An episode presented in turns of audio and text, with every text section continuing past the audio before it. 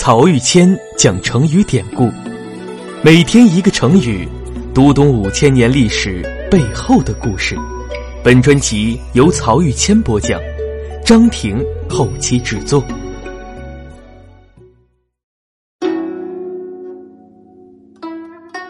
这一讲我们分享的成语是“盛气凌人”。这一讲开始啊，我们把视角从魏国转向赵国，看一看赵惠文王去世以后，赵国内政外交的走向。今天我们分享的故事，很多朋友都熟悉，因为“盛气凌人”这个成语出自《战国策》的名篇《触龙说赵太后》，而许多地方的中学语文课本也摘录了这个故事。赵威后就是故事里面的赵太后，威是他死后的谥号。赵威后是赵惠文王的王后。赵惠文王死后，新即位的赵孝成王年纪还小，于是赵威后临朝摄政。但这个时候啊，秦国趁人之危，瞅准时机，派遣大军前来攻打赵国。那赵国新遭大丧，无力抗秦，就赶紧派人去向齐国求救。在三人成虎那一讲中，我跟大家分享过春秋战国时期两国结盟交换人质的做法。那这时候齐国就提出来让赵威后的小儿子长安君去齐国当人质。我们知道父母通常偏爱小儿子，让自己的小儿子千里迢迢风餐露宿跑去齐国，赵威后呢当然就舍不得，于是也就不答应齐国的要求。但是长安君不做人质，齐国就不发兵，大臣们急得要死，就纷纷去劝太后顾全大局。但是人啊，年纪大了，有时候就会比较固执。太后这个时候脾气上来了，任谁去说都不肯答应。说急了，太后就发脾气，说再有人敢来劝我，我就用唾沫唾他。这下没人敢劝了，但赵国的燃眉之急还是解决不了啊。那就在这个时候，一个叫触龙的老臣出面了。他说：“让我来和太后聊聊吧。”触龙是赵国老臣，当时的官职是左师，有点像后来京剧里面出现的太师，是一个级别很高的荣誉性职位。太后呢，知道触龙要来，不好不见，但又猜到这个老家伙一定是为了长安君做人质的事情来的，于是就气冲冲的等着他。成语“盛气凌人”就来自于此。《战国策》说太后对触龙是盛气而依之，盛气的意思就是气势很盛。原文中是形容太后生气的样子，而凌人呢，则是让人有被逼迫、被压迫的感觉。那随着时间的演化，“盛气凌人”这个成语就用来比喻一个人态度傲慢、气势逼人的样子。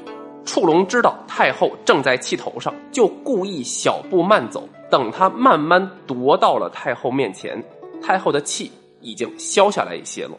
触龙不跟太后说正事儿，先拉家常，他就说：“老臣我年纪大了，腿脚不利索，所以走路慢，还请太后您别见怪啊。好久不见您了，我心里常常挂念着，怕太后您有个闪失，因此呢，想趁我还能走得动的时候。”来宫里看看您，老人嘛，听到别人问候总是高兴的，何况问候的也同样是老人，彼此之间共同语言多。听了触龙的话，太后就说：“哎，我老太太腿脚也不行了，进进出出的都得坐车。”触龙又问：“那平常吃饭还好吗？”太后说：“也不大好，只能喝点稀粥了。”触龙开始给太后传授经验。说我现在胃口啊也不好，总是吃不下饭。为了多吃些，我就强迫自己走路，每天走上个三四里，运动多了，那胃口也就好些。这样呢也有益于身体。太后说：“我老太太是走不动喽。”说到这儿，太后的怒气就已经缓和多了。这个时候啊，触龙继续拉家常。他说：“我有个小儿子叫舒淇，最不成器，但是我老了。”心疼他，想跟您请求，让他充当宫廷里的侍卫，替您守卫王宫，不知道可不可以？如果能完成这个心愿，那我死了也就能闭上眼了。说到这儿啊，可能有朋友不明白，去当个侍卫有什么好的？触龙这样的高官，至于摆出一副托孤的架势来给儿子请求这么个职位吗？这是因为在古代贵族社会，首先宫廷侍卫只有贵族出身的人才能担任。再者呢，能在宫廷行走的那都是天子近臣，离决策层近，有什么成绩优点，马上就可以被看到，也就特别容易受到提拔。我们看清代著名词人纳兰性德，出身满洲贵族，父亲明珠是当朝大学士，母亲更是出身皇族。他在康熙朝的身份就是御前侍卫，所以说宫廷侍卫这个职务可不是很多人想象的那样，就是个保安，而是既要出身好，又要个人能力强，是一个前途大好的职业。因此，触龙才请求太后让最心疼的小儿子出任王宫侍卫。那太后一看老臣提出了这个请求，也就认真的答应了下来。答应之后，接着又问了一句：“你这个儿子今年多大了？”触龙说：“十五了，我想趁着自己还在世，为他找个安身立命之所。”太后听了以后啊，有点好奇，就接着问：“你们男人们也心疼小儿子吗？”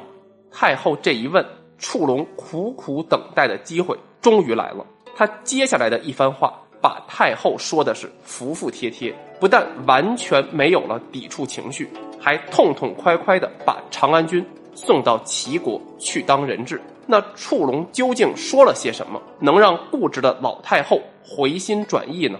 请听下一讲：君子之泽，五世而斩。